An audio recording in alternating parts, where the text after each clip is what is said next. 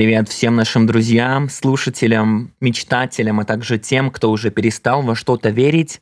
Сегодня снова в ваших наушниках тот самый подкаст «Пляцовка». Подкаст про самые смелые инициативы и героев, которые эти самые инициативы реализуют. Сегодня у нас в студии замечательный и не побоюсь того слова профессиональный гость. Его зовут Паша Слюнкин. Паша является аналитиком Европейского совета по международным отношениям а также совсем до недавнего времени являлся сотрудником Министерства иностранных дел Беларуси. В этом подкасте мы поговорили про детство Паши, про то, как он рос, чем занимался, как учился, в каких странах бывал и почему начал работать в белорусском медиа. Во второй части этого подкаста мы обсудили текущее событие в Республике Беларусь, а также обсудили будущее нашей страны, то, каким оно нам видится и то, как бы мы его хотели видеть. Мне кажется, подкаст получился супер интересным и отличным, поэтому приятного прослушивания, подписывайтесь и до новых встреч!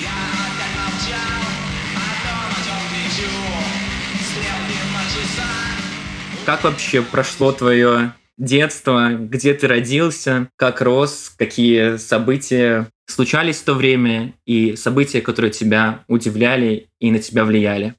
Ну, детство, как мне кажется, довольно позитивно для меня проходило. По крайней мере, когда я, оглядываясь назад, его вспоминаю, вспоминается это с такими позитивными, э, ностальгическими какими-то эмоциями. Я родился в Бресте, в таком, наверное, одном из самых идеологически патриотических городов Беларуси, и воспитывался в том числе на вот этих идеях подвига советского солдата, Брестской крепости, то есть это то, что было для меня всегда с самого детства важно – а потом уже, когда, соответственно, я начал интересоваться глубже историей, я понимал, что та версия истории советской, да, которую нам рассказывали в школах, что она не совсем соответствует действительности, что она где-то могла быть приукрашена, но тем не менее вот такое патриотическое отношение к месту, в котором ты родился, в котором живешь, это было, наверное, одной из основ и остается одной из основ моего э, мировоззрения. Но лето и все остальные каникулы, несмотря на то, что я сам брещанин, жили мы Э, в Бресте. Э, я проводил все каникулы у своих бабушек в Минске, э, поэтому Минск для меня, собственно говоря, сейчас уже, наверное, даже более родным местом является, чем Брест, потому что я поступил в университет и с тех пор, в принципе, живу в Минске, жил в Минске до, до 21 года. И там, можно сказать, проходили мои, наверное, наиболее какие-то интересные такие счастливые моменты детства, потому что они были связаны как раз не со школой, а с отдыхом, друзьями, которых у меня было тоже очень много. Сам я обожаю футбол и любил в него играть. Сейчас уже меньше играю, больше, наверное, наблюдаю. И когда в университет поступил в Минск, постепенно этот город становился для меня как бы все больше и больше родным. Вот сейчас совершенно точно это любимое мое место на, на этой планете.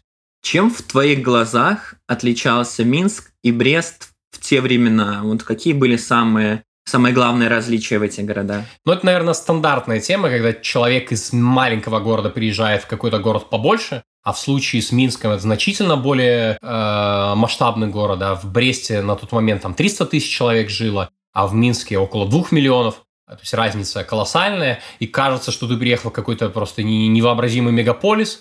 Тут есть метро, да, в Бресте метро, конечно же, нет, и тебе кажется, что тебе здесь будет некомфортно, потому что город очень быстрый, куда все куда-то спешат, ты не понимаешь, какие-то проспекты, все непонятно, незнакомые люди, но буквально через полгода учебы в университете, там уже ну, пер первый курс, такой момент адаптации происходит, и ты начинаешь в нем разбираться, и ты знаешь, мне гораздо ближе по душе вот именно город размером Минск. Угу. А, и когда я уже возвращался в Брест, уже будучи студентом, он мне казался таким немножко провинциальным, потому что, ну, все-таки все-таки это город поменьше. С другой стороны, Брест у него свои такие особенности есть, э, так приграничный с Польшей район, там очень многие люди ездят в Польшу, а, работают там, многие бизнесы, собственно говоря, свои построили на том, что они постоянно пересекают границу. То есть в нем есть своя такая особенная изюминка. И брещане, полишуками их тоже часто называют, да, то есть у них особенности есть какие-то такие характера. Вот. Но в целом Конечно, Минск э, такой город студенчества, Минск город молодости, Минск город свежих идей, Минск город будущего белорусского, поэтому для меня всегда было интересно быть в таком, скажем, современном тренде Беларуси, потому что лучшие и наиболее талантливые люди, они все равно так или иначе скапливались из разных уголков Беларуси именно в столице. Какое событие в детстве на тебя повлияло больше всего, может быть, удивило? Скорее этот вопрос в ту стезю, что, например, я, когда был маленький, меня очень удивило событие 9.11, 11 сентября, когда я сидел малой на ковре возле телевизора, и вроде бы это был канал НТВ, и я смотрел в телевизор и видел, как дымятся башни, как влетают туда самолеты. И мне кажется, именно в тот момент я как-то стал задавать себе вопросы, почему такого рода события могут случаться. Я знаю, что ты 88 -го года рождения, да. Может быть, этим событием был, не знаю, развал Советского Союза, а может быть, что-то другое было. А может быть, не было такого события у тебя. Но во время развала Советского Союза мне было три года, поэтому прессу я тогда еще не читал. А вот, поэтому раз, развал СССР вряд ли мог стать для меня таким событием. А, возможно, а, не знаю, отсутствие продовольствия как-то могло сказаться на мне тогда, но я, я, по крайней мере, для себя это не отфиксировал. Но если серьезно отвечать на вопрос, ты знаешь, никогда не, за, не задумывался, да, и вот пока ты э, задавал вопрос, рассказывал про себя, почему-то мне в голову автоматически пришло воспоминание о трагедии на Немиге.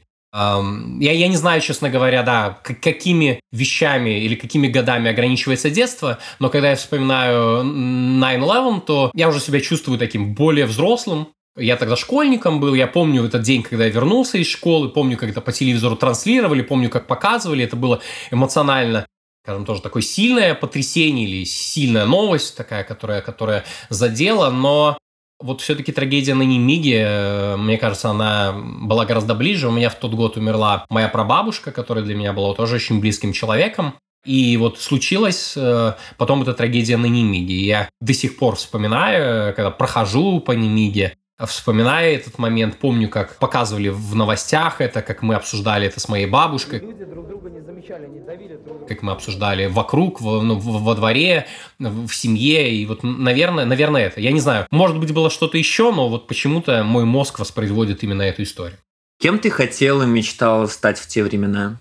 Футболистом. Я ходил в Сдюшор, а, белорус, ну, белорусский, да, брестский Вообще, я с детства очень-очень любил футбол. Папа тоже у меня любитель футбола. Я, наверное, смотря на него, увлекся этой игрой. Играл в ней все с каникулы, которые можно, и зимой, и летом. Мы собирались с ребятами, бегали, бегали с мячом. Мне на день рождения, наверное, несколько лет подряд, э, когда у меня родители спрашивали, что тебе подарить, я выбрал мяч футбольный. Щитки? А, ну, щитки нет. Я щитки уже стал когда постарше, когда мы реально там, это стало опасно для ног так на, на, на, на детях все заживает, как на собаках, очень быстро, поэтому щитки э, мне не нужны были, были синенькие, и меня все устраивало. Вот, а футбольный мяч – это то, без чего игра невозможна, поэтому в итоге каждый год мне дарили все лучший и лучший мяч какой-то. А как раз тоже было преимущество польской границы, могли привозить какие-то более крутые, качественные вещи.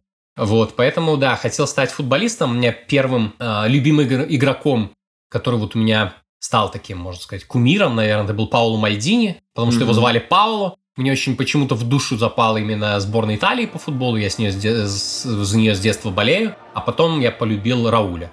А вот это такой испанский футболист, за Реал Мадрид играл, и вот Реал Мадрид тоже моя любимая команда до, до сих пор. Меня родители долгое время не, не хотели, не, как-то не получалось отдать именно в футбольный кружок. А, они меня дали на плавание, Плавание так и не полюбил, до сих пор к нему отношусь так очень-очень спокойно, но он научился плавать зато. Ходил на тэквондо еще, когда в первом, в первом классе учился. Маме казалось, что это важно для мальчика, там, какими-то единоборствами увлекаться, что это воспитывает мужской характер, э, стержень э, мужской. А, ну и потом, наконец-таки, меня отдали, все-таки записали на футбол, и я вот им занимался то ли год, то ли больше, а потом его перенесли. Это было недалеко от моего дома, и кружок перенесли в другую часть города. И mm-hmm. в итоге мне туда стало очень далеко ездить. У родителей не было возможности меня возить, а самостоятельно я туда э, ну, добираться было довольно сложно. И в итоге так моя эта история с занятиями футболами закончилась, потому что родители посчитали, что он будет отнимать у меня слишком много времени, и это будет в ущерб учебе.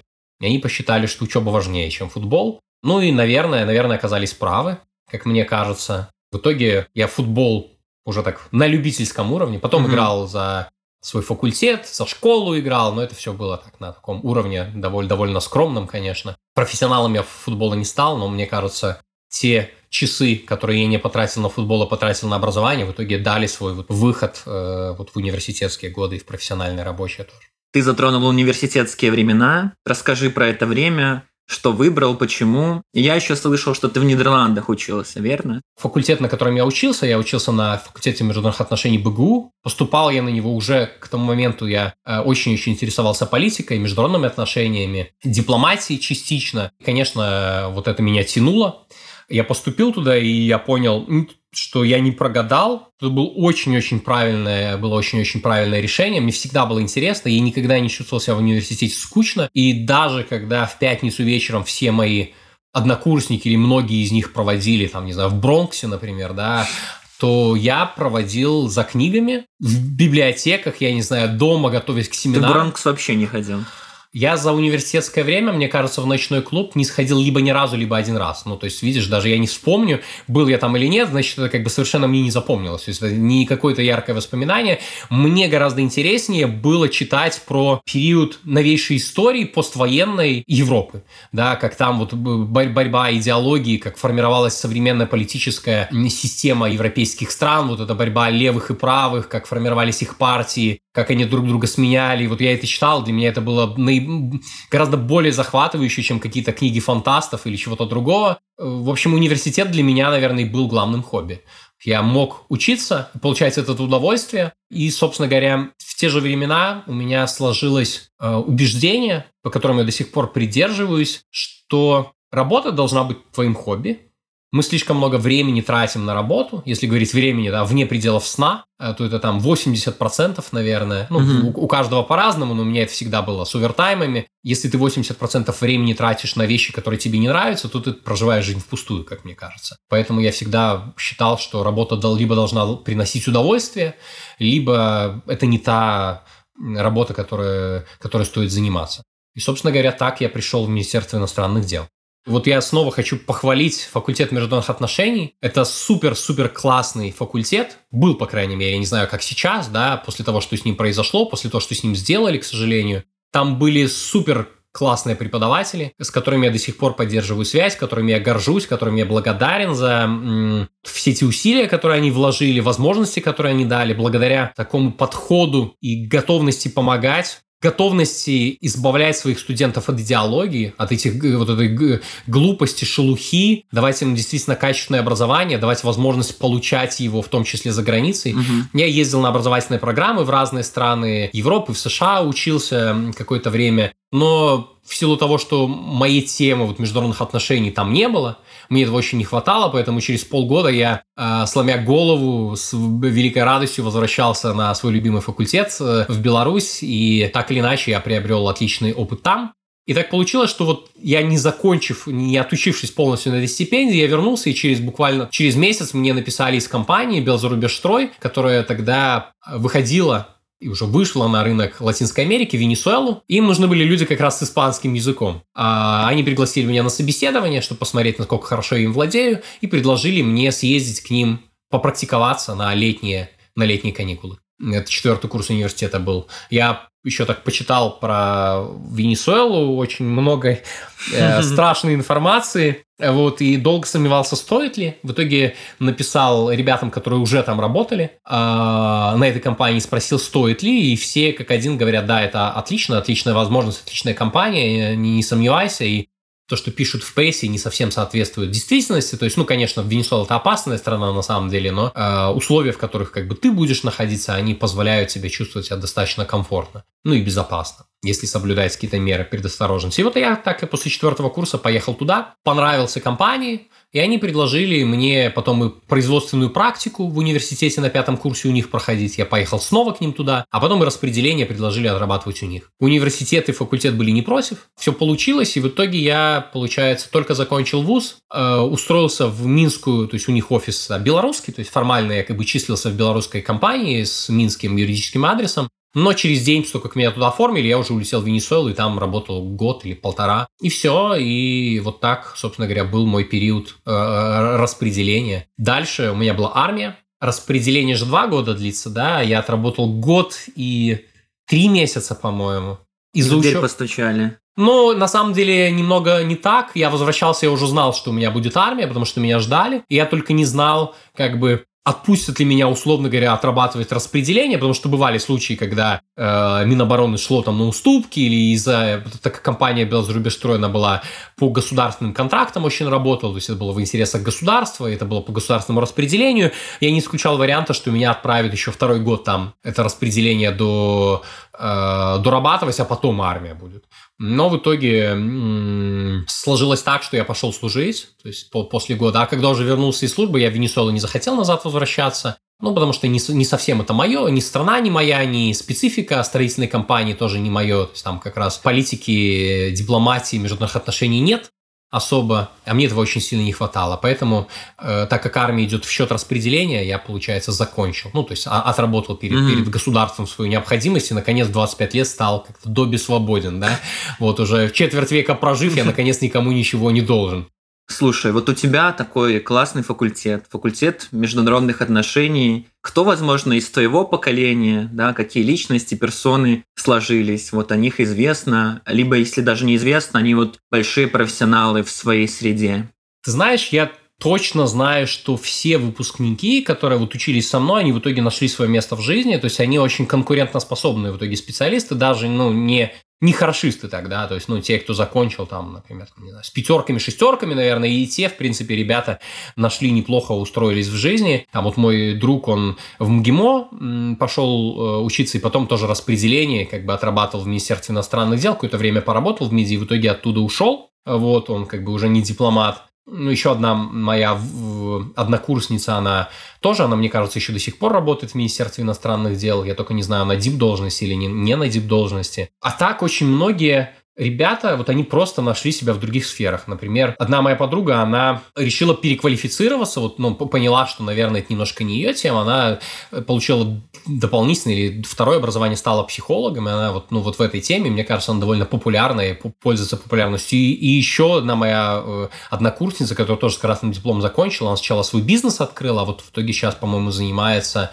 я боюсь ошибиться в терминологии, но, в общем, это что-то вроде бы, то что-то вроде тоже с психологией связано. Кто-то открывал там свои логистические компании, кто-то уходил на госслужбу, работают э, ребята или работали ребята там в Министерстве труда и соцзащиты, кто-то уезжал работать за границу, кто-то в Швеции, например, сейчас работает в, кажется, Скания компания, ну, то есть кто-то в Соединенных Штатах сейчас э, учится или работает. В итоге, ну, все так или иначе нашли, нашли место под солнцем. И мне кажется, ну, большой этому как бы вклад вот дало именно это образование, такое многостороннее, которое дает тебе не просто какую-то специальность, а дает тебе такой бэкграунд и широкое мировоззрение. Не знаю, учит себя учить или учит себя учиться, учит себя видеть мир не зашоренным взглядом, вот только прямо, да, ты можешь его на 360, на 180 градусов видеть. А еще если так из прикольного, то со мной вместе университет закончил Арсен Милконян, который, эм, ну, довольно популярный, я не знаю, был, по крайней мере, его встречал на, на просторах интернета, он такой фокусник, то есть он иллюзионист, он показывает фокусы, его часто приглашают на разные mm-hmm. мероприятия, очень такой приятный парень. И один парень, например, э, записывает сейчас треки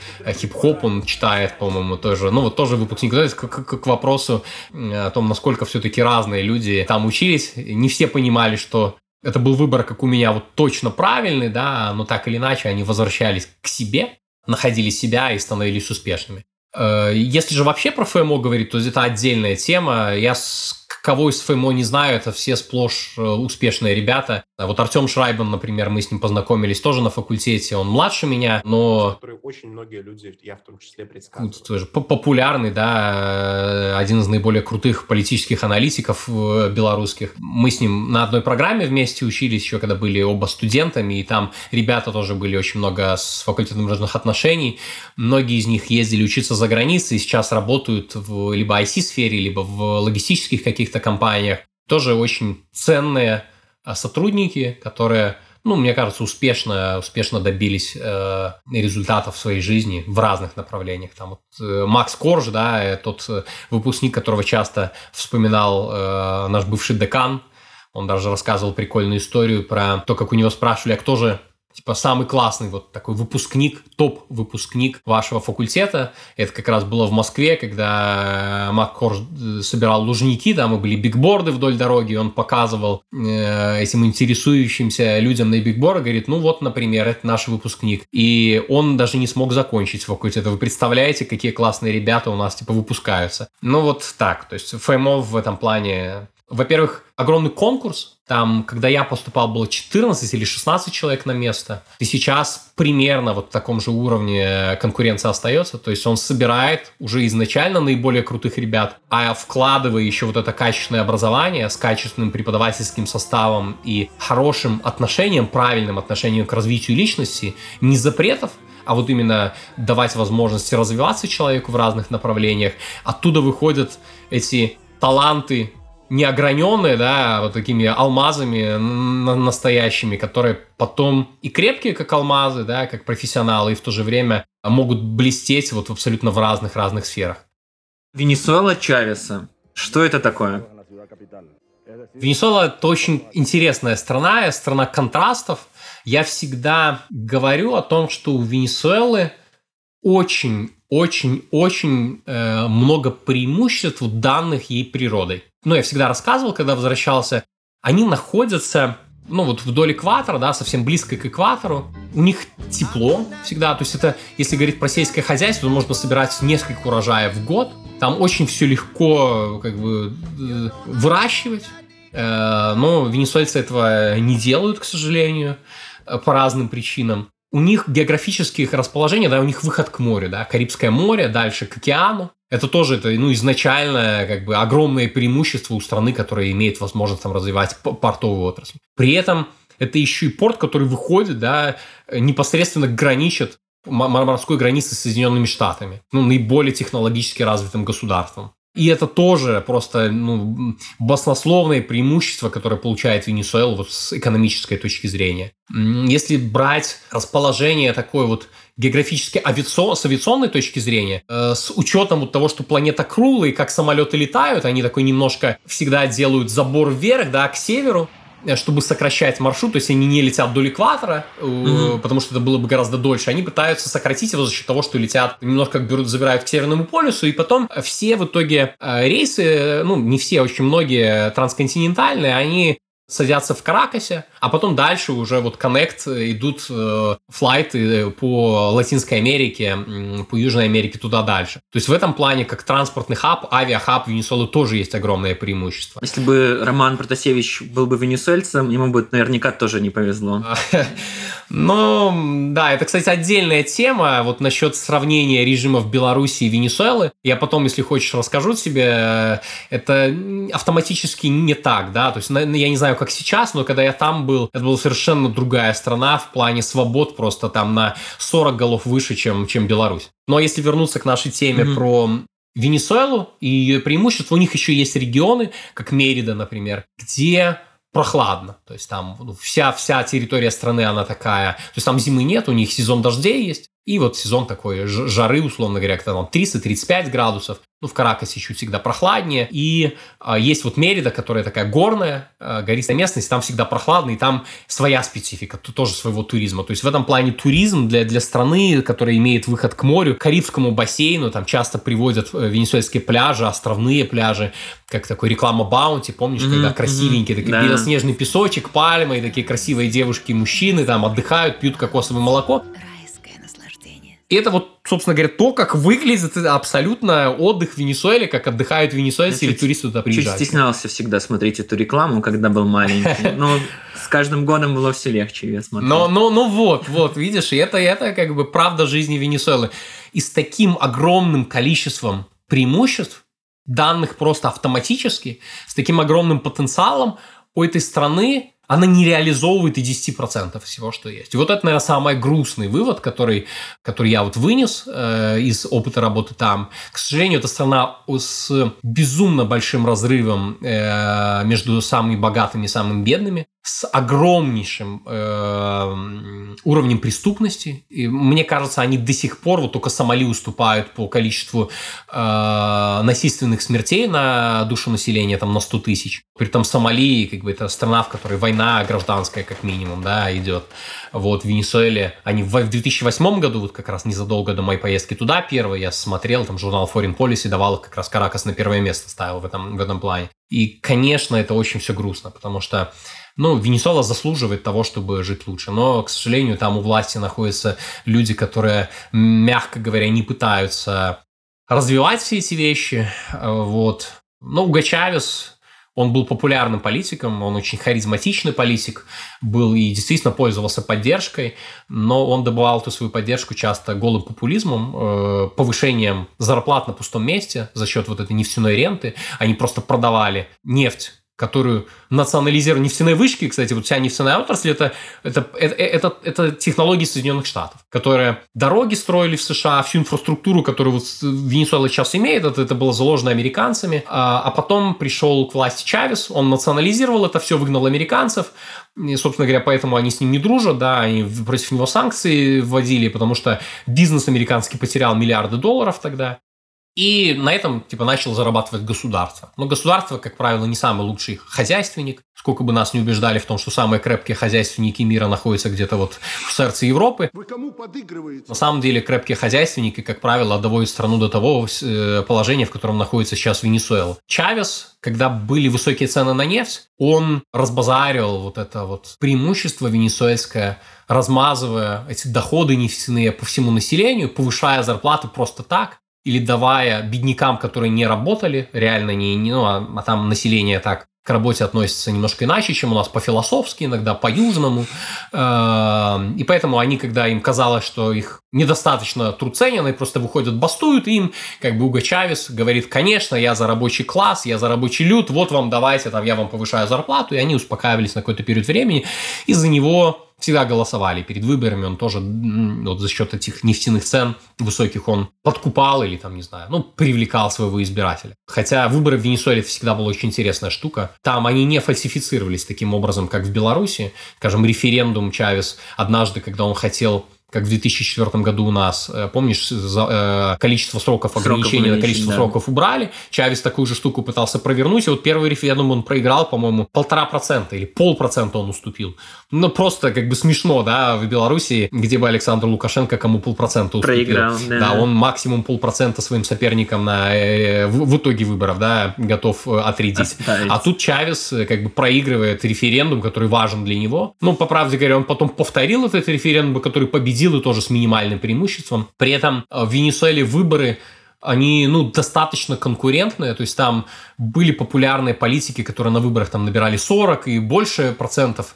Э, как правило, они такие представляли либерально-демократические силы. Чавес на левым, на, на левую э, вот, э, идеологию работал, а не на правую. Как правило, это наиболее богатые, наиболее образованные люди с высшим образованием. Когда я там был, это был Каприлис Радонский. Угу. Он собирал просто сотни тысяч людей на площадях Каракаса. Это все транслировалось по телевидению телевидению венесуэльскому, да, вот опять же к вопросу о сравнении Беларуси mm-hmm. и Венесуэлы. Mm-hmm. И вот венесуэлец мог включить, я не знаю, это правда тарелка была или не тарелка, и он мог смотреть, как Каприлис выступает на площади, это все транслируется в прямом эфире, как сотни тысяч людей в центре Каракаса собираются перед выборами. И потом, собственно говоря, вот на выборах он получал где-то там 45, например, процентов голосов. То есть это, это совершенно не Лидия Ермошин, это, это что-то что из другой отрасли. При этом, конечно, Венесуэла не является такой полноценной демократией. Но и тогда, в те времена, она не была таким стопроцентно авторитарным государством.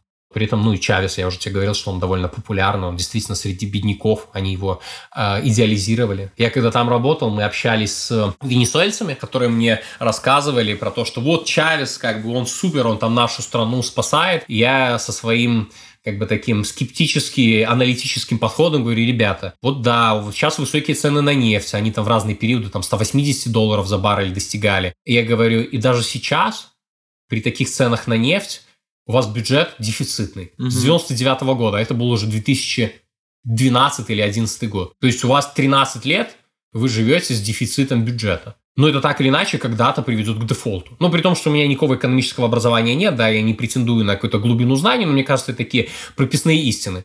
Но венесуэльцы, понятно, они вузов не заканчивали, особенно электорат Чавеса, и они мне говорили, такого не может быть, у нас экономика всегда при нем развивалась, и Чавес не допустит ее падения. Mm-hmm. Ну вот им казалось, что экономика работает не потому, что есть какие-то показатели суровые, да, а потому что есть личность, которая крепкая, умная, и она нас спасет, и она все равно вот нас правильным курсом ведет.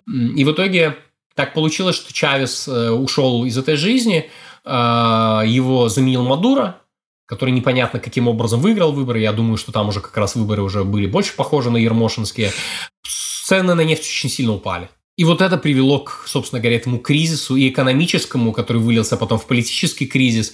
И многие венесуэльцы автоматически начали обвинять в этом Мадуро, говоря о том, что при Чавесе такого бы не, не произошло. Было. Но на самом деле это ведь и просто самое обыкновенное совпадение. Просто Чавес э, умер немножко раньше, чем произошло вот это глобальное падение цен на, на, на нефть в мире и, соответственно, коллапс э, экономики венесуэльской. Но я, интересно, наблюдал за людьми, вот, чьи, диалоги с которыми я только что воспроизвел, как у них аватарки в Фейсбуке из там «Мы за Чавеса», там «Социалистическую партию», mm-hmm. да, э, Чавеса, как они меняли аватарки на э, за Каприлиса, например, да, или там за, за, за соперников, как у них внезапно происходило это переосмысление того, э, что происходит в государстве, э, как они на своих карманах вот чувствовали итоги вот этой многолетней политики, не абсолютно неграмотной, глупой, нерациональной тех властей, которые, которые Венесуэлой руководили и руководят.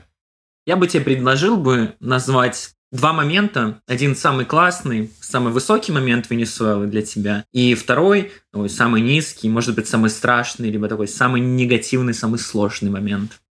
Это интересно, ты знаешь, мне кажется, у меня довольно ровно проходила вся эта ну, работа, вот мое пребывание в Венесуэле. Мне повезло, я, в принципе, вел себя достаточно осторожно там, там нам советы постоянно раздавали люди, там, советники по безопасности есть, которые... У тебя был ствол? А, нет, ствола не было, но у некоторых наших водителей, которые нас там возили, да, некоторые приобретали ствол, и, кстати говоря, я не уверен, что это хорошо. Я скорее, когда видел у них в руках оружие, я, меня это больше пугало, чем давало какое-то чувство безопасности. Тут нужно тоже понимать Венесуэлу. Они люди довольно горячие. Это, это вот ощущение, когда ты не контролируешь ситуацию. То есть, когда на тебя, условно говоря, направлен ствол, и ни у кого из вас ствола нету, то вероятность того, что вы откупитесь, она чуть больше, Э, чем если у твоего коллеги, там, не знаю, соседа, венесуэльца по автомобилю есть ствол, и ты не знаешь просто, что он с ним будет делать. Ты не можешь это никак проконтролировать, поэтому меня скорее такие ситуации больше напрягали. Потому что, как бы, жизнь дороже, проще отдать все, что у тебя есть, и при этом остаться в живых, чем гордо участвовать в перестрелке и потом, как бы, стать э, строчкой в новостях каких-то, да, грустных, белорусских или венесуэльских. Но, слава богу, я в такие истории не попадал. Я, в принципе, конечно, да, мы иногда выходили гулять вечером, и были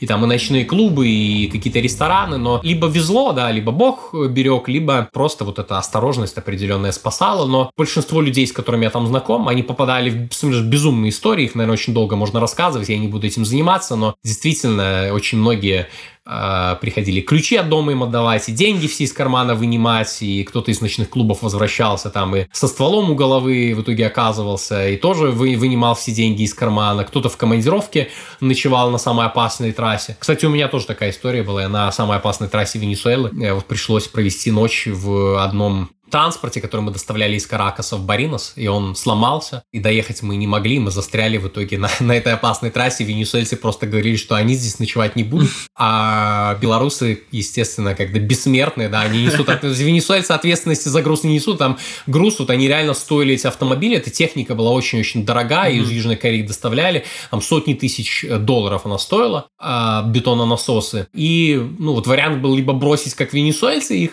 которые сказали, типа, не, мы не сам самоубийцы мы тут не будем, либо искать какие-то варианты решения проблемы. То есть, ну, вот этих историй очень много, э, и все они, как правило, были связаны с такими, ну, вот с опасностью, да. Но, наверное, молодость определенная спасала, и, я не знаю, коллеги, которые тоже были кла- классные, классные ребята, мы, мы, мы придумывали э, варианты решения проблем. Вот если про низкое говорить, это, наверное, mm-hmm. вот такие опасные моменты, которые ты можешь потом переоценивая, переосмысливая уже спустя какое-то время, понимать, что ты тогда находился действительно ну, на, на грани какого-то риска, и тебя могло уберечь ну, я не знаю, да, для верующих людей, я верующим считаю человеком что-то такое духовное, высокое, божественное, да, либо, я не знаю, просто везение. Вот, а если про самые э, классные, mm-hmm. да, высокие моменты, то это водопад. Mm-hmm. Я вообще просто очень-очень люблю путешествовать. Я ну, в жизни довольно много посетил стран. И, конечно, Венесуэла, у нее просто безумно красивая природа. Это вот, кстати, к нашей теме о том, что в Венесуэле есть. У них очень разнообразная природа. И гористые вот эти водопады просто-просто роскошные. И когда мы поехали на Анхель, а там еще сама дорога на Анхель, это своя история путешествия. Там на одном самолете, на втором, потом на маленьком таком самолетике, который там 8 человек вмещает, да, который, который да? типа того, mm-hmm. да, который трясет, и тебе кажется, ну все, как бы сегодня твой последний день, да, но ты смотришь в окно, и тебя прям завораживает. Эту природу наблюдать, потому что они летят, ну, эти самолеты летят не так высоко, не над, э, там, условно говоря, тучами, да, mm-hmm. ты видишь mm-hmm. вот это вот все, и, конечно, это такие просто яркие эмоции, а потом 5 часов на лодке ты плывешь к водопаду Анхеля, а потом ты ночуешь у его подножья, потому что ты ночью туда приплыл и ночуешь в гамаках, э, и там тебе рассказывают, что да, здесь какие-то там условно змеи есть, да, или какие-то животные, поэтому мы в гамаках, чтобы на земле не спать, и при этом ты засыпаешь под звук вот этого самого высокого водопада в мире, который прям вот у тебя журчит, вот, ну, это такие непередаваемые эмоции, это, наверное, самое крутое. А на следующий день мы туда поднимались на обзорной площадке, смотрели, и, наверное, самое классное, это когда ты спускаешься в само подножье, вот куда вода это падает, угу. и ты становишься под эту струю, которая просто ну, летит очень-очень долго, и ты можешь под нее встать, и там, условно говоря, принять душ, да, и это, конечно, наверное, самое такое яркое, красивое впечатление. Вот само путешествие и сама.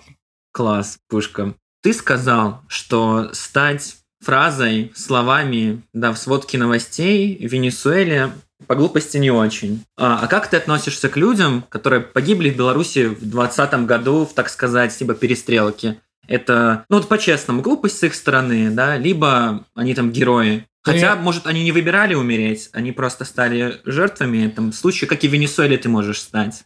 Ты понимаешь, ты говоришь про перестрелку. Мне кажется, в 2020 году перестрелки не было. Была просто стрельба по людям. То есть это были люди, которые выходили в шлепанцах, да, как Трайковский в шортах, белой майке и шлепанцах с поднятыми руками, и их просто расстреливали. Это, mm-hmm. это не перестрелка, это с Вени- к Венесуэле, ну, наверное, ну, опять же, да, и в Венесуэле такие, такое бывает, э, вот, но это вот перестрелка я никоим образом не могу назвать. Я их считаю героями. Я считаю людей, которые, понимая, я не знаю, знали эти люди или нет, потому что очень много в 2020 году людей для себя открыла Беларусь по-новому. Для меня она никогда, ну, не никогда, да, я давно понимаю, в какой системе, в каком государстве, какими людьми эта страна управляется. Я это давно понимал, я думал, что при наличии каких-то очень-очень массовых протестов власть не остановится и тем, чтобы использовать огнестрельное оружие, меня, меня бы это не удивило, вот если честно. Но это и случалось. Но, в единичных да, случаях. Да, но мы говорим сейчас о резиновых mm-hmm. пулях, да, или вот эти о светошумовых гранатах. В Бресте Шутова ну да, да, использовали. Но, но я говорю все-таки о таких вещах, которые использовали там диктаторы в Ливии или угу. там в Сирии, когда авиацию использовали против э, мирных протестов или когда там автоматные очереди, пулеметчиков каких-то вставляли. Вот, ну, я не удивился бы, чтобы это в Беларуси произошло, понимая как бы готовность наших властей отстаивать свое право контроль государства. Э, и, конечно, я не знаю, верили эти люди, знали они, на что они идут, на какой риск. Если знали, то это 100% герои. Если не знали, то это тоже герои, вот, потому что все равно они шли туда не только для себя, они шли за тебя, для тебя, для меня, для всех остальных, э, для тех людей, которые побоялись или посчитали, что ничего не получится, вот эта выученная беспомощность, да, от которой мы избавлялись весь 2020 год, к сожалению, она постепенно опять к нам возвращается – для тех людей, которые критиковали, говорили, вы все равно ничего не поменяете, да, вот mm-hmm. ну, ничего не нужно, или считали себя умнее остальных, что, мол, типа, пусть другие чужими руками мы поменяем свою страну. Вот они в итоге, рискнув собой, рискнув своей жизнью, здоровьем, карьерой, свободой, они пошли туда и э, отстаивали убеждения, идеалы, которые мне близки. Э, ну, по крайней мере, да, если воспринимать эти акции протеста как борьбу за лучшее будущее, за право выбирать как минимум, или за право э, не быть избитым за то, что ты хочешь проголосовать против, против властей. А, и в этом плане, конечно, для меня, эти, для меня это герой. Я не знаю их личных историй, да, то есть это всегда такой очень немножко манипулятивная вещь, да, среди них могли быть, наверное, и, может быть, не очень хорошие в общественном понимании люди, которые, mm-hmm. я, я не знаю, да, то есть их личных историй, но этот поступок для меня поступок, который, ну, так или иначе, которым я горжусь. Паша, слушай, как ты отнесся к событиям 2010 года, будучи студентом ФМО БГУ?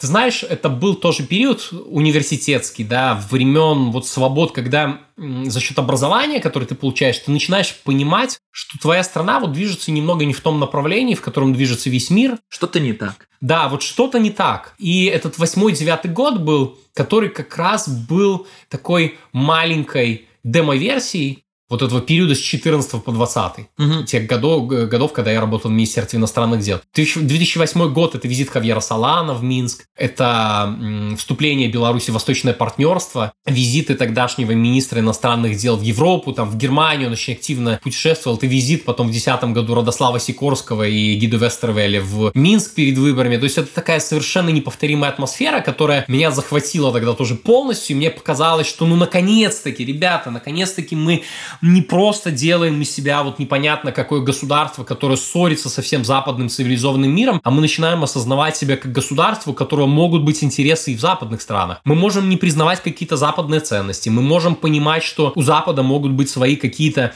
военно-политические интересы в нашем регионе, но ведь у нас есть свои национальные интересы, которые могут совпадать с их интересами, и мы можем их использовать. То есть нужно это сотрудничество максимально расширять и находить те как раз вот возможности, чтобы двигаться вместе в какое-то более счастливое будущее, экономическое, политическое, разное. И мне казалось тогда, что это все развивается просто очень какими-то быстрыми темпами, и мне это очень сильно воодушевляло. То есть мне давало надежду, что наконец вот э, все поменяется. Я помню, 2010 год, передвыборная кампания, когда ты идешь по Октябрьской площади в сторону площади независимости а, вдоль э, ГУМа, и там стоят пикеты, говори правду тогда новосозданного объединения, там Никляев поет песни, собирает. Потом ты заходишь в подземный переход, там же, да, или на, на Октябрьской, например, а там стоит Романчук и на белорусском языке отвечает на вопросы. То есть, ну, это такая атмосфера, которая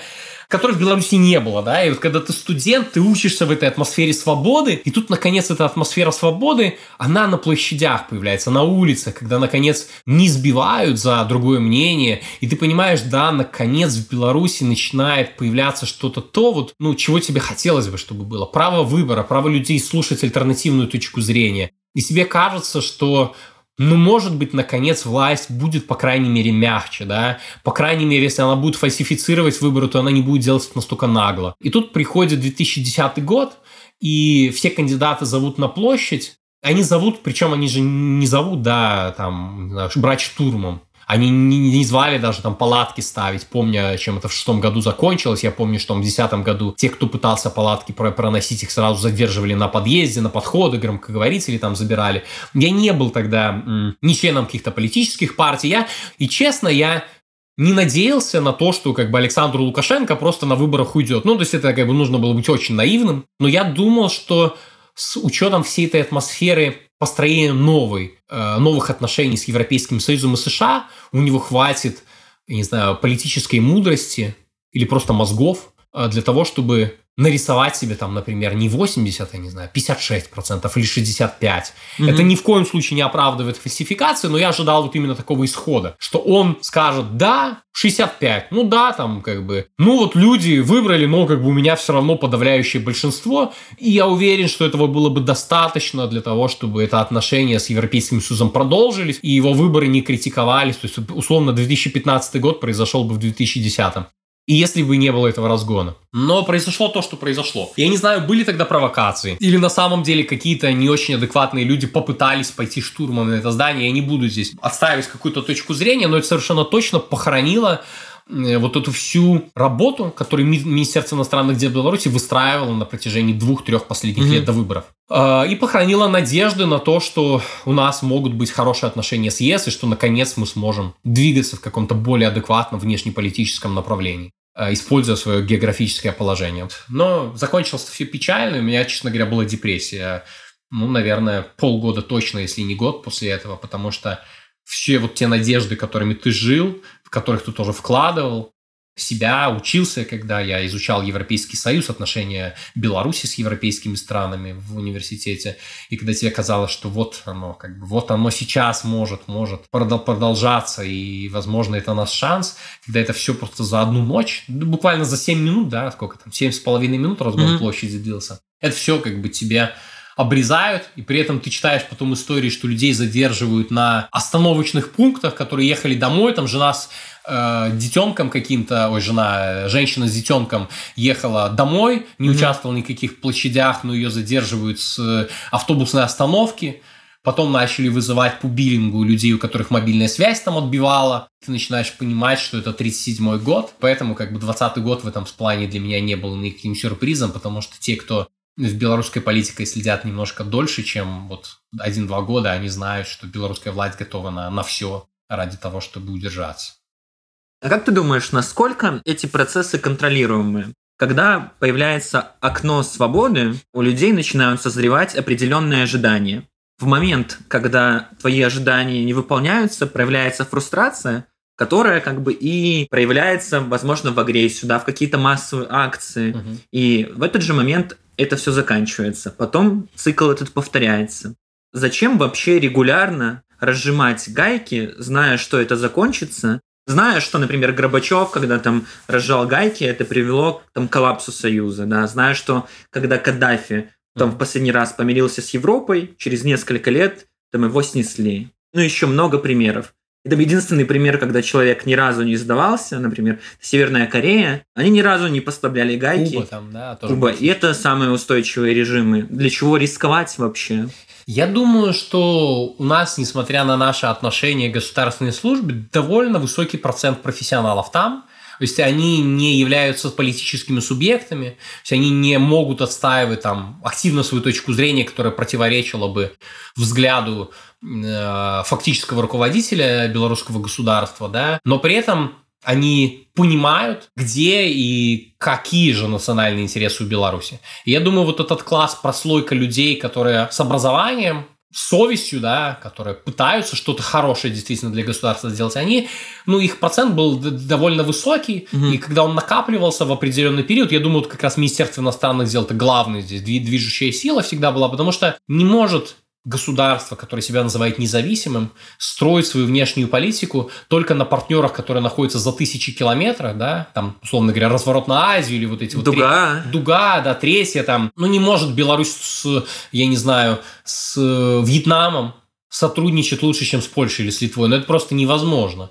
А, или с Германией, да, то есть, ну, потому что бизнес работает совершенно иначе. А, и сколько бы мы политически не были близки с Кубой, ну и Куба не экономически сильное государство, которое позволило бы нам опираться вот именно на это сотрудничество. И в то же время не может независимое государство настолько быть зависимым от гораздо более крупного партнера, политически, экономически, вот как Россия. Угу. И поэтому, естественно, происходит это так или иначе переосмысление, что да, мы слишком глубоко и сильно зависим от одного вектора. То есть вот эти вот Куба, Венесуэла, Иран, э, Китай не спасают, потому что и не могут априори нас mm-hmm. спасти. А Россия, да, наш союзник, но в то же время это и главная угроза нашей независимости. Это публично не проговаривается, но все, в принципе, прекрасно понимают э, ну, реальный расклад сил. И когда случаются такие истории, как с Южной Осетией или Абхазией, или с Крымом, вот эта прослойка людей, она получает свою базу для убеждения, для аргументации.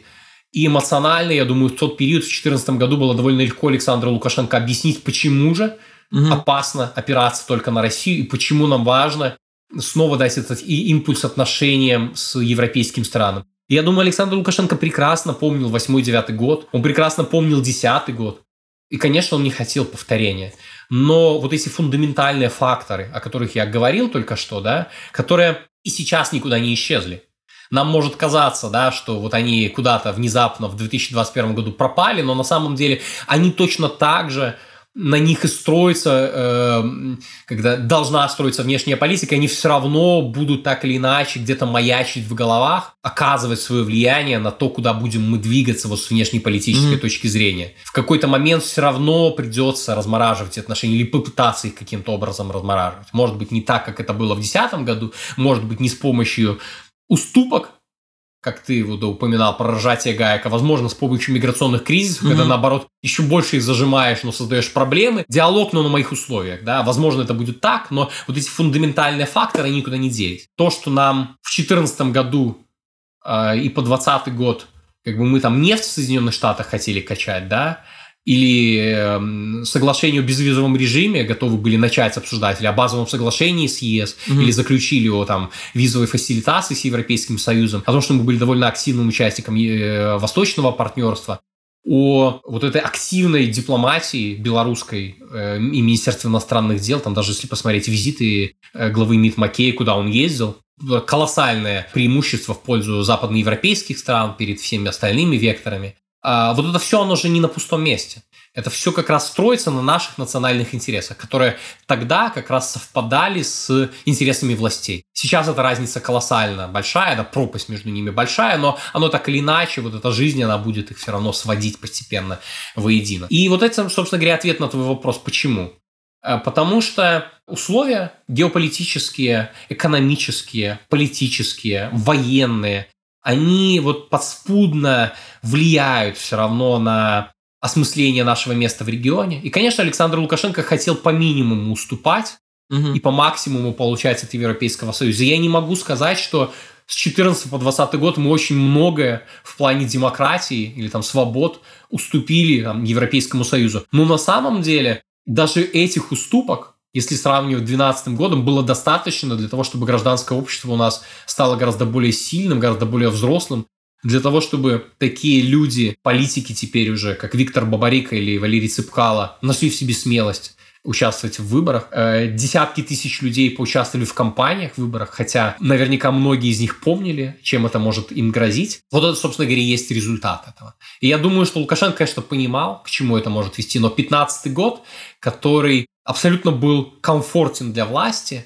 а, дал был тоже такой импульс или вот э, и дополнительный аргумент для сторонников э, вот этого дальнейшего сближения или дальнейшего сохранения mm-hmm. определенного уровня э, квазилиберализма, он давал надежду, что и в 2020 году будет так же. И ты знаешь, я думаю, что ну, 2020 год вполне выборы могли произойти тоже довольно спокойно, если бы не ковид и если бы не Виктор Бабарика и Валерий Цыпкало.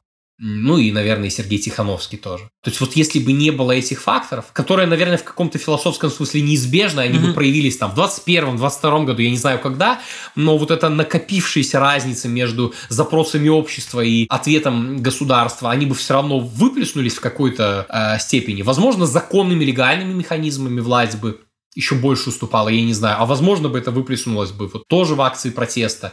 Мы не можем этого знать, но допускаю, что в 2020 году это могло бы не произойти, и наши отношения продолжали бы там, условно говоря, налаживаться и дальше с Европейским Союзом. Но так или иначе, конец все равно был бы один. Но вот, собственно говоря, ответ на твой вопрос в том, что, мне кажется, в каком-то смысле это было неизбежно и запрограммировано.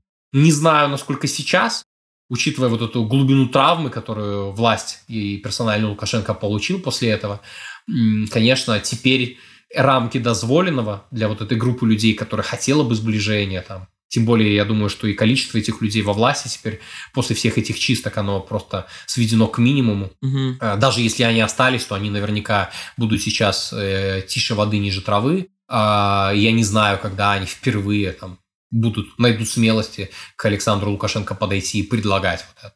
И я, конечно, не знаю, куда он их в итоге пошлет. Но это, собственно говоря, отличает нынешнее положение Беларуси от всех тех, в которых мы находились когда-либо в своей истории.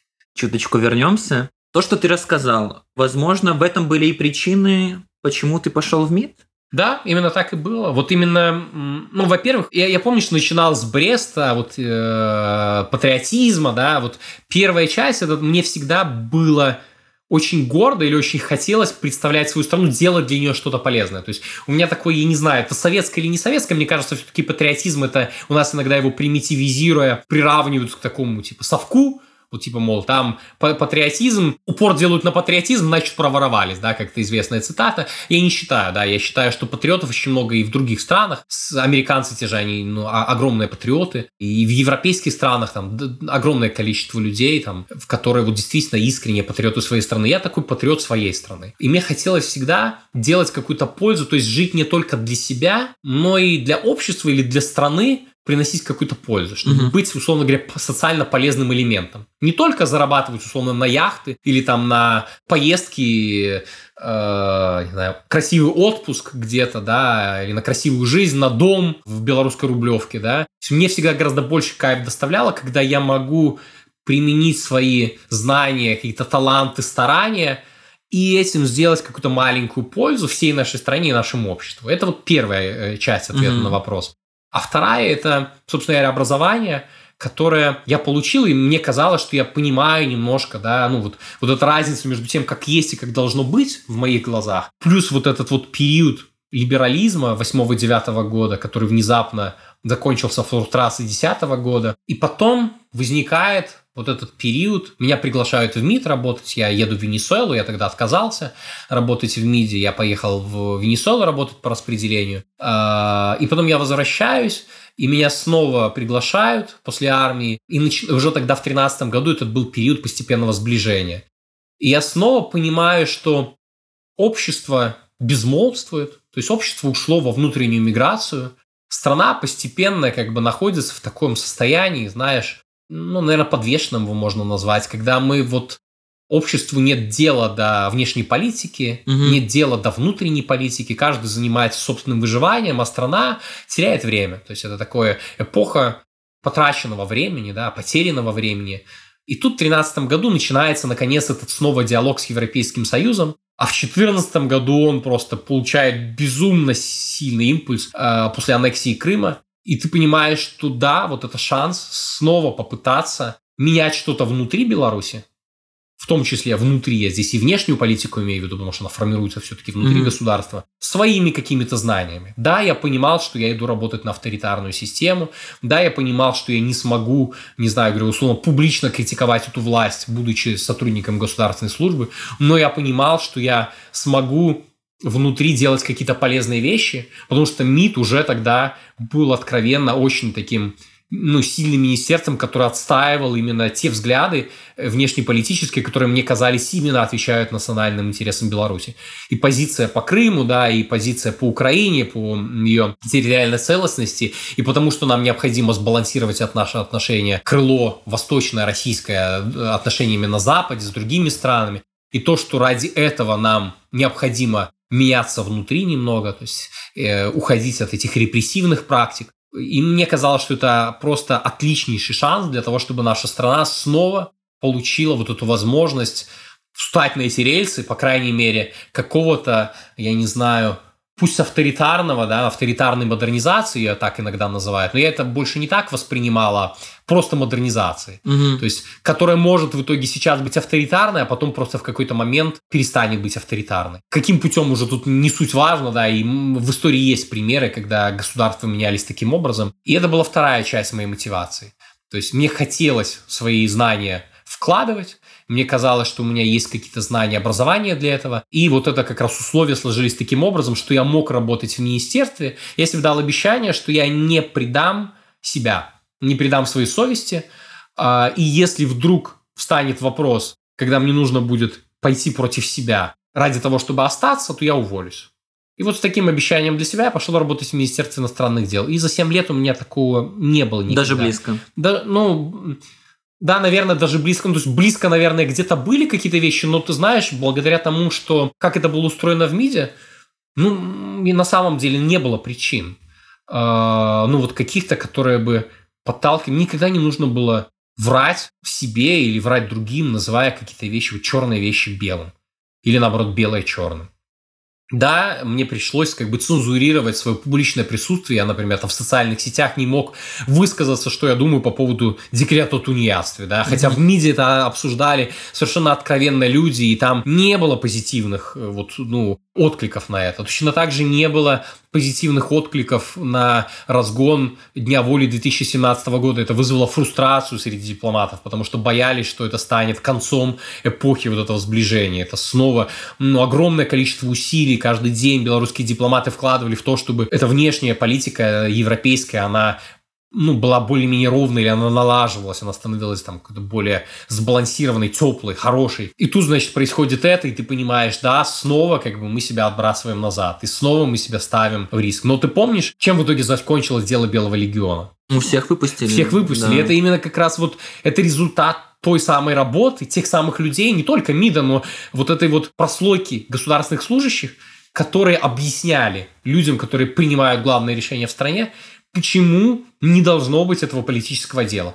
Да, вы его придумали ради того, чтобы разогнать эту площадь, но МИДу удалось убедить э, европейских дипломатов, что это не должно стать концом наших отношений, mm-hmm. что нам все равно, несмотря на это, да, мы понимаем, что это было плохо, да, мы понимаем, что так быть не должно, но вот это решение принимается таким образом, и это не, не МИДом принимается решение. И вот у нас вариант либо от всего отказаться и отбросить назад на, на много лет, либо попытаться снова вернуться. И, собственно говоря, МИДу удалось убедить это сделать, и продолжился этот э, тренд на сближение. Тренд на либерализацию тоже не закончился. И тогда, помнишь, э, еще долгое время э, протесты, которые собирались на площадях, не на сутками заканчивались, а штрафами. Mm-hmm. А иногда и штрафов даже не было, да? И вот в таких вещах ты понимал, видел, что ну хотя бы так. Да, поэтому, ты знаешь, наверное, в каком-то смысле было некомфортно, что ты не мог откровенно высказаться, когда хотелось это сделать, но ты понимал, ради чего ты терпишь. Ну а 20 год, мне кажется, собственно говоря, я когда шел в МИД, я понимал, что когда-то этот 20 год наступит, то есть он неизбежен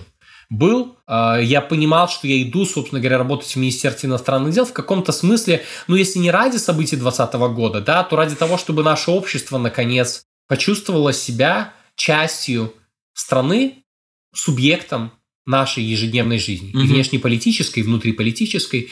И когда, наконец, не МИД стал тем субъектом, который отстаивает вот эти принципы убеждения, ради которых я приходил работать, а когда этим занялся, собственно говоря, народ, то для меня абсолютно гармоничным и закономерным стал уход из МИДа, потому что МИД как раз начал работать против национальных интересов, а, и нахождение там стало, ну вот для меня значило, что я иду как раз против себя.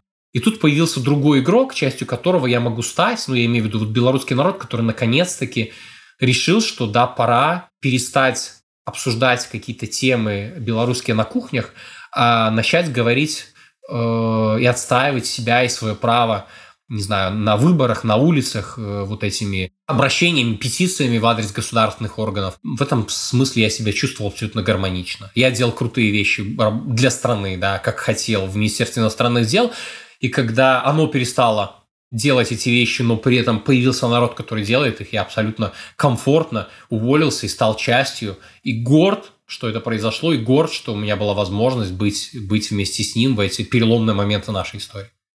Паша, что такое стратегическая цель внешней политики Республики Беларусь? В твое время, в 2020 году, сейчас? Я думаю, честно говоря, что это не сильно отличается. Я уже упоминал об этом, что Национальные интересы, они в каком-то смысле но они меняются, понятно, под течением времени, под течением каких-то международных событий, но в целом они гораздо более стабильны, чем вот конъюнктура. Угу. И вот стратегические цели Беларуси, они это как раз следовать этим национальным интересам. И в этом смысле Беларусь не является каким-то уни- уникальным государством. Все страны абсолютно формируют свою внешнюю политику и внутреннюю политику на основе национальных интересов. Поэтому сколько бы мы ни критиковали, я не знаю, условно говоря, Австрию или кто там еще, Венгрию за то, что она, они там пытаются работать против санкций, да, или смещать. Ну, вот они так видят эти национальные интересы, они оценивают их так. То есть их политический класс видит эти национальные интересы так. И мы можем не принимать это, но вот, вот это, это так. В Беларуси мне кажется, что у нас как раз национальные интересы э, менее, ну, не кажется, это так и есть, они гораздо менее важны, чем интересы правящего класса. И вот в этом смысле, конечно, мы не идем в сторону наших стратегических целей. Мы, наоборот, идем в обратном направлении. И в какие-то периоды истории мы все равно возвращаемся на эту дорогу, то есть оно нас выбрасывает, приближает к этой дороге, которая могла бы, по крайней мере, быть чуть ближе в части соблюдения национальных интересов, э, но иногда это, они вступают в противоречие с э, интересами правящей верхушки, и мы снова нас отбрасывают куда-то в сторону. И вот эти вот постоянно прибой, отлив, это то, что белорусскую внешнюю политику сопровождает на протяжении последних 27 лет. Вот какая это цель? Например, целью может быть, наверное, процветание народа твоего, mm-hmm. да, может быть, там, безопасность. Чего больше именно в белорусской ситуации? Скажем, было сейчас? Ну, я думаю, что сколько бы мы ни смеялись над э, вот этим «абы не было войны», да, mm-hmm. и там «чарка-шкварка», в этом есть определенная глубинная причина, почему для людей это так важно. А, это не только вот эта советская ментальность или лукашенковская, которая выстраивала. На самом деле, ну, в нашем регионе довольно сложные события происходили, тяжелые. Поэтому для людей вот это сохранение, условно говоря, стабильности, отсутствие войны, военных действий, для них это, это что-то более важное, чем, наверное, для, какой-то, для какой-нибудь другой страны. Угу. И в этом смысле, мне кажется, всем белорусским политикам будущего им тоже нужно это понимать. То есть для твоего и моего поколения, наверное, уже гораздо менее важные ценности, но для поколения там на, ну, старше нас или там, там на наших родителей, это гораздо более важные ценности, которые они впитывали там на протяжении всей своей жизни. И вот этого мы не можем избавиться. Вот поэтому, возвращаясь к ответу на вопрос, да, это совершенно точно э, вот эта э, стабильность военная, да, в плане того, чтобы мы не были в конфликте вооруженном, чтобы у нас не было каких-то потрясений территориальных, или там столкновений с какими-то другими странами, не было этнических, национальных конфликтов, чтобы сохранялось вот это спокойствие, в котором мы привыкли до 2020 года жить относительно, да, чтобы Э, у людей была возможность не было как в Венесуэле, да, когда ты э, не знаешь, а завтра у тебя будет что есть или не будет. И вот в этом смысле это тоже часть наших национальных интересов. Но тут важно понимать, что они не должны заканчиваться только на базовых потребностях, вот как mm-hmm. в пирамиде Маслоу. Да? Безопасность мы перечислили, и вот это экономическое благосостояние, то есть, условно говоря, базовые потребности, там еда, сон и прочие вещи. Мы должны идти гораздо дальше. А, и это как раз э, саморазвитие, то есть это то, что нам должно э, давать государство, обеспечивая качественное образование, качественные возможности, там, не знаю, путешествовать, чтобы мы работали не только на, наши пенсионеры не только на таблетки зарабатывали, а мы с тобой не только на то, чтобы там на проездной в метро хватило, да, э, ну, будучи студентами, а чтобы у нас была возможность ездить, учиться по магистрским и другим программам легко, там, в другие страны Европы, например. Или чтобы мы смогли спокойно выбирать своих политиков, несмотря на то, какие они бы там хорошие, нехорошие были, но что мы могли активно им высказывать свое мнение, чтобы у нас не было вот это постоянно переключение, как в э, у да, в 1984, когда Океания всегда воевала с Устазией, или Океания никогда не воевала с Устазией. Мы должны четко понимать, да, где наши красные линии, на что мы не готовы пойти. И это всегда должно происходить в диалоге с э, народом, то есть в диалоге с людьми, которые являются, собственно говоря, главным субъектом государства. А вот этого всего у нас сейчас нет. И, собственно говоря, вот в этом диалоге будет рождаться понимание, куда двигаться государству дальше. Пока мы не спросили у белорусов, я под белорусами mm-hmm. не понимаю только тех людей, которые вышли на улицу протестовать в 2020 году. Это не вся Беларусь. Ведь Беларусь это и те 30%, которые, несмотря на все эти градусы насилия и репрессий, до сих пор с Лукашенко. Почему это происходит? Это ведь, ну, это, это реальность, да, и нам ее тоже нужно принимать, работать, общаться с этими людьми, убеждать их, да, что это, ну, какие-то вещи недопустимы, это ценностные какие-то вещи. И вот в этом диалоге должна вырабатываться и внутренняя, и внешняя политика государства. Уважение к закону, например. И только тогда, когда наладится качественная вот эта обратная связь и диалог между теми, кто руководит государством, их взаимосвязь с теми людьми, которые их выбирают, вот только тогда мы сможем реально определить, э, что же является нашими национальными интересами и нашими стратегическими целями. А все остальное это будет рассуждение теоретиков или таких же людей, которые своим, своим мнением подменяют мнение народа. Угу. Пока у нас нет возможности спросить народ, мы не знаем, что такое национальный интерес. Мы можем только догадываться, исходя из нашего образования, я не знаю, оценок э, действительности, международной конъюнктуры и так далее. Но исходя из запросов, которые активно публикуют, задают вопросы белорусам, может быть, у тебя есть свое мнение Но это однозначно суверенитет. Мы видим, что белорусы привыкли и уже не представляют себя, как они, ну, большая часть белорусов, по крайней мере, э, как это жить не в самостоятельном государстве. Не хотят быть ни членом НАТО, ни членом Европейского Союза, ни какого-то политического, а, более плотного союза, более тесного союза с Россией, тем более не вступление в э, Россию. Мне кажется, вот это осмысление такой восточноевропейской Швейцарии, что пыталось, собственно говоря, Министерство иностранных дел тоже вот 14 по 20 год мягко так продвигать, когда мы вроде как и союзники России, да, но мы при этом не идем против своих интересов. Там, мы не mm-hmm. признаем независимость э, Южной Осетии, Абхазии, э, легальность аннексии Крыма, признаем территориальную целостность с Украины, мы хотим выстраивать хорошие отношения с США, как бы доставляем нефть не из одного источника. То есть это все вещи, которые вот показывают, что нам хочется быть государством независимым, не только на бумаге, но и на деле. Э, и мы готовы ради этого двигаться вот, ну, в ту сторону, в которой мы на протяжении долгого времени не двигались. Да? Ну, я имею в виду там, до 2014 года. В этом смысле, мне кажется, это находило отклик у людей. То есть э, многим нравилось, что Беларусь не хочет, по крайней мере, вот так откровенно становиться там на сторону какой-то конфликтующей стороны, занимая такую нейтральную позицию. Мол, мы, мы как бы сами, вы там разбираетесь, мы вам готовы мирно решить эти вопросы, но вот нас не чапайте. Можем ли мы это назвать квази-нейтралитетом? А, ну, Беларусь не была формально нейтральным государством никогда, несмотря на то, что в Конституции у нас записано стремление к нейтральности. Вот я бы, наверное, назвал это такое аккуратное стремление к нейтральности – не произнося это слишком акцентированно. Угу. Потому что всегда был фактор России, который, который не нравится это. Как это мы союзник, у нас общая внешняя политика, а вы о каком-то нейтральном статусе говорите. А вот, и, естественно, всегда нужно было иметь это в виду.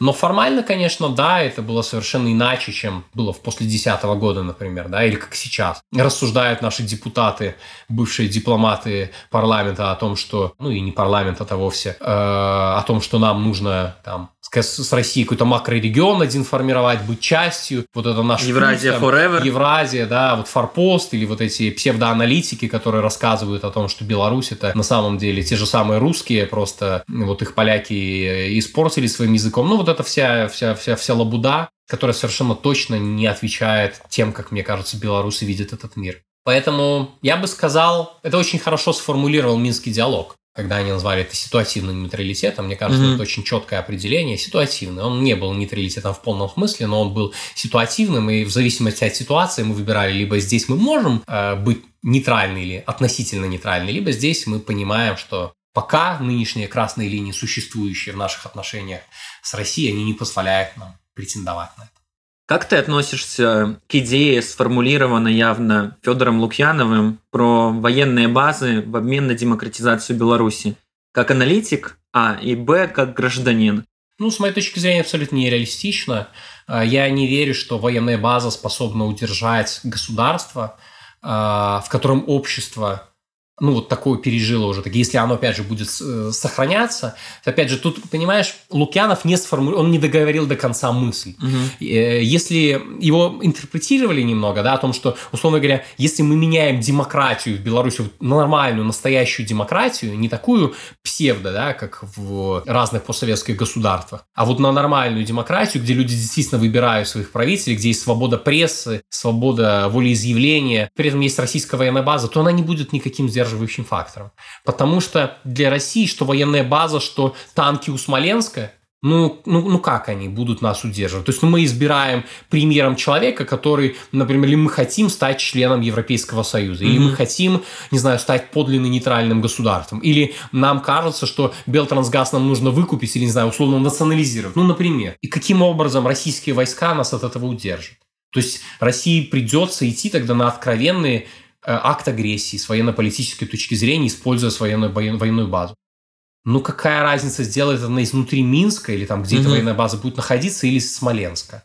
Ну, вот я здесь абсолютно не вижу какого-то такого действительно сдерживающего фактора, который бы э, в случае подлинной демократии мешал бы нам следовать своим национальным интересам. Это, конечно, плохо, да. Военная база на своей территории, особенно для такого государства, которое еще молодая, э, условно, демократия, это будет, конечно, ограничителем очень серьезным и будет мешать. Но я не верю, что в России посчитают, что это вот достаточно для того, чтобы удержать Беларусь, чтобы она не оторвалась от нас. И мне кажется, в этом плане они будут совершенно правы. Если говорить уже как гражданин, то и как аналитик и гражданин я считаю, это плохая идея. Мне, мне не хочется военных баз на своей территории, потому что в случае военного конфликта, которому иногда мир ну и сейчас мир приближается все ближе и ближе, военной базы военная техника, скопление ее, тем более у такого государства, как Россия, которое довольно агрессивно себя ведет в мире и провоцирует иногда да, на ответную агрессию других государств, это будет всего лишь объектом. Для нас это жизнь, для нас это наша страна, для нас это наша инфраструктура,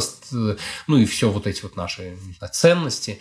А для кого-то это всего лишь точка на карте военного объекта, который представляет угрозу для их людей, для их ценностей, для их инфраструктуры, для э, их государства. И вот мне не хотелось бы, чтобы мы превращали себя вот в это. Поэтому и как аналитик, и как гражданин я все-таки выступаю против военных баз. При этом я считаю, что Беларуси просто невозможно в ближайшем будущем быть государством, которое не будет в тесных uh отношениях с Россией. Это просто неизбежно.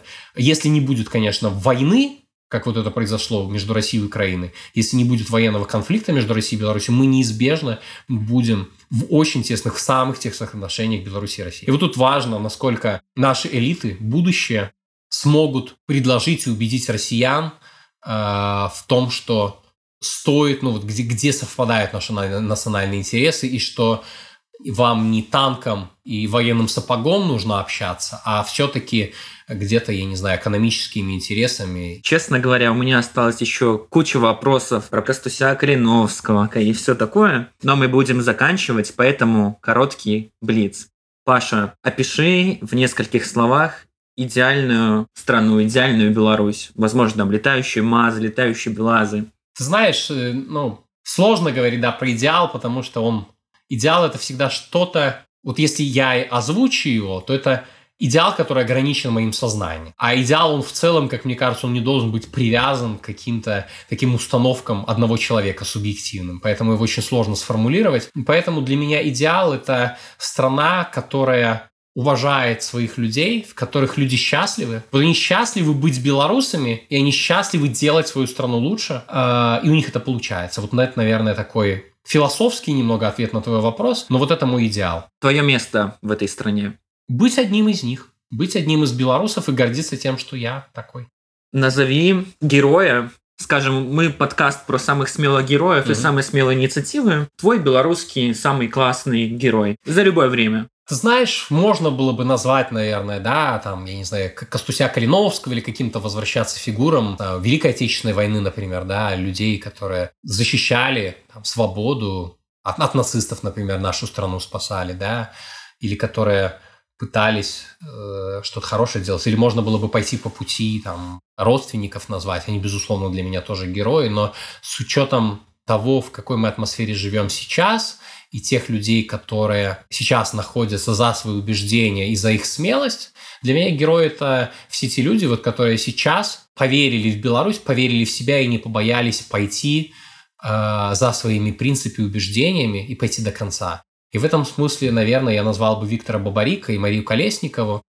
Один из них имея все, как мне кажется, да, вот, ну, как во многих глазах это все, финансовое благополучие у него было, спокойная жизнь у него была, хорошие дети, образование, спокойная жизнь, возможность путешествовать. Он, в принципе, ну, добился, наверное, того, о чем многие белорусы могут только мечтать. Но ему хотелось чего-то большего. И он понимал, на какой риск он идет, и он прошел этот путь до конца и не предал до сих пор ни себя, ни нас всех. И вот в этом смысле он, безусловно, герой. И мне кажется, вот эта его философия любви, она нашла отклик в белорусах, которых постоянно только пугали и говорили о том, что они никому не нужны, о том, что они недостойны, что они, там, не знаю, плохие, что вот э, и страна наша там какая-то, и вот вы ничего не добьетесь без меня. А он, наоборот, сказал, я вас люблю. И белорусы ответили ему взаимностью. В этом смысле вот это признание в любви, это смелый шаг, на который он пошел, вот для меня это геройский поступок. А в том числе не только как аналитика, да, но в том числе вот лично, лично меня. И смелый герой, это ну, тоже Мария, может быть, тоже немножко, это все такое немножко раскрученное уже, mm-hmm. да, как пафосное, но человек, который э, не только на словах предан своим идеалам, а она пошла до конца в своих идеалах. Она, несмотря на то, что у нее была возможность сейчас находиться где-то за пределами Беларуси и говорить красиво с тобой вот в подкастах, как это делаю я, она, она оказалась гораздо лучше, чем 99% белорусов. Во-первых, вернулась, она вложила себя, все силы, она знала, на какой риск пошла, и она до сих пор достойно идет этим путем. Ну и третий герой – это такой коллективный образ э, вот всех-всех нас, белорусов, начиная от Светланы Тихановской, которая пошла за мужем, которая mm-hmm. просто совершила поступок, я не знаю, как достойная жена, до сих пор идет этим путем, и всех остальных людей, которые э, выходили заступаться за свои принципы, которые выходили голосовать, неважно за кого они голосовали, которые выходили против насилия, которые хотели, чтобы Беларусь наша была лучше. Вот эти все люди для меня, они настоящие герои. Паша, спасибо большое, что пришел. Это был подкаст о новой счастливой стране, но в старой доброй стране. Оставайтесь на связи. Дальше больше. Паша, пока. Пока-пока. Спасибо большое. Пока-пока.